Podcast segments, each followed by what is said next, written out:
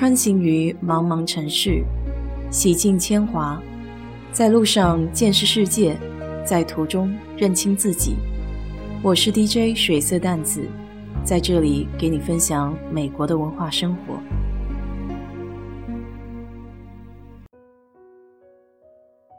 这两天才发现，原来近一棉的枕头我一直都睡反了，应该是高的那面枕在脖子的下面。虽然睡矮的那一面也没有什么太大的感觉，但日久天长，不知道会有什么样的影响。这一年多都在家上班，坐着的时间远比上班那时候来的长，常常是一坐下就忘记要站起来。希望有人这时候默默地对老板说一声：“像我这么好的员工，哪里去找？”为了缓解腰部的压力，前段时间买了个瑜伽球，确实好了很多。所以，要是有条件的话，你也换一个吧。不过缺点就是得时不时的充气。当然了，主要可能是因为我的重量，它承受不住。今天的天气这么好，就来聊聊美国七十年代一位独特的喜剧演员。Andy Kaufman 吧？为什么会突然想到聊他呢？主要是周末看了一部九九年关于他的电影《Man on the Moon》月亮上的男人，是由 Jim Carrey 主演的。说起金凯瑞，你应该非常的熟悉，《变相怪杰》还有大名鼎鼎的《出门》《楚门的世界》。Jim 以他非常鲜明个性的喜剧风格，在九十年代曾风靡全世界。所以说，让一个喜剧之王去演绎另一个喜剧之王的人生，这样的电影怎能不吸引人呢？可是，虽然 Jim 因为在《月亮上的男人》这部电影里出色的表演获得了金球奖，但他自己却在很长一段时间里迷失了自我。到底是什么样的故事让 Jim 走不出来呢？一九四九年一月十七日，Andy 在纽约一个犹太中产家庭出生。他是家里三个孩子中最大的那一个。妈妈曾经是时装模特，有了孩子后就做了家庭主妇。爸爸是一名珠宝销售员。Andy 从小家境富足。但和弟妹不一样的是，他喜欢一个人躲在房间里练习表演。他一直都对表演非常的有兴趣。九岁的时候就可以在生日的聚会上随着唱片伴奏出色的表演。除此之外，他还对小说创作、舞蹈还有康嘎一种来自古巴的单头鼓很中意。这些都给以后做编剧、行为艺术奠定了坚实的基础。他自己也更愿意让世人把他看作艺人，而不是一个喜剧演员，因为他觉得自己并不喜欢讲笑话，或是用搞笑的形式来取悦观众。早年在波士顿求学的时候，他创办了校园的电视节目《安迪叔叔的游乐园》。回到纽约以后，他在一间不知名的喜剧俱乐部里面表演，和其他的脱口秀演员风格完全不一样。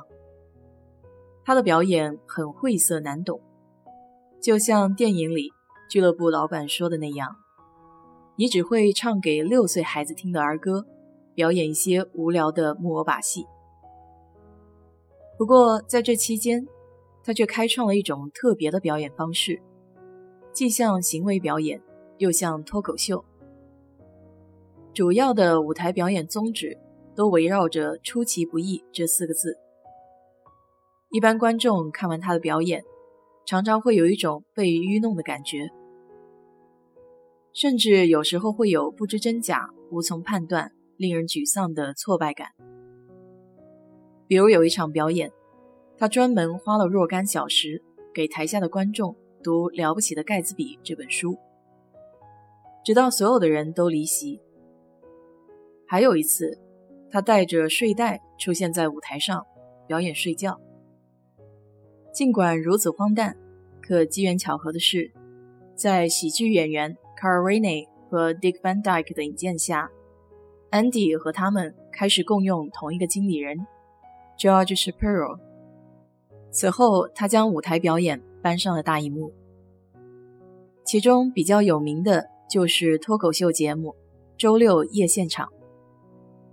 在众多安迪表演的角色中，最臭名昭著的就是他自称是跨性别世界摔跤的冠军。具体来说，就是他向所有的女性挑战，如果谁能把他打倒在台上，就可以赢得一千美金。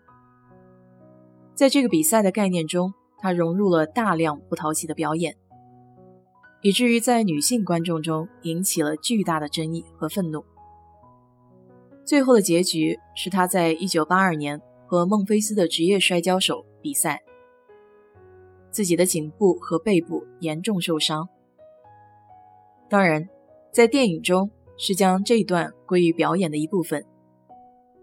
从观众的角度上来看，的确是很难理清真假。比较讽刺的是，与此同时。安迪在出租车情景剧中树立的拉德卡这个形象，却是大受欢迎的。尽管他本人并不喜欢这个角色，并且还要求制片人必须得让他的分身人托尼参与到演出中。这里就得提到另外一个神奇的存在，就是 Tony Clifton。其实这也是安迪。只不过他用胡须、假发，还有另类的声音，塑造了一名来自拉斯维加斯的休闲歌手。托尼的行为粗鄙，非常的不讨喜，经常恶搞观众。这也是为什么剧组后来忍无可忍，要将托尼撵走。但他们却想保留安迪的角色，这场面真是怪诞极了。可好景不长。三十五岁的时候，安迪得了肺癌去世。他的一生相当的自律，从来不抽烟喝酒，还经常的参加冥想活动。因此，很多人都认为安迪制造了自己死亡的假象。就连影片中他的妹妹都不相信他生病了。哪怕是已经过了将近四十年，现在依然有人在互联网上宣称安迪并没有死。可见他的表演是多么的以假乱真。如果可以仔细回顾一下 Andy、Jim 或是周星驰这些喜剧演员的人生，会发现有那么多相似的地方。他们为了角色的投入，常常迷失了自我，甚至会有精神分裂的嫌疑，或多或少也有抑郁症的倾向。所以说。在看喜剧的时候，如果能体会出悲凉的感觉，是不是也代表着一种成长呢？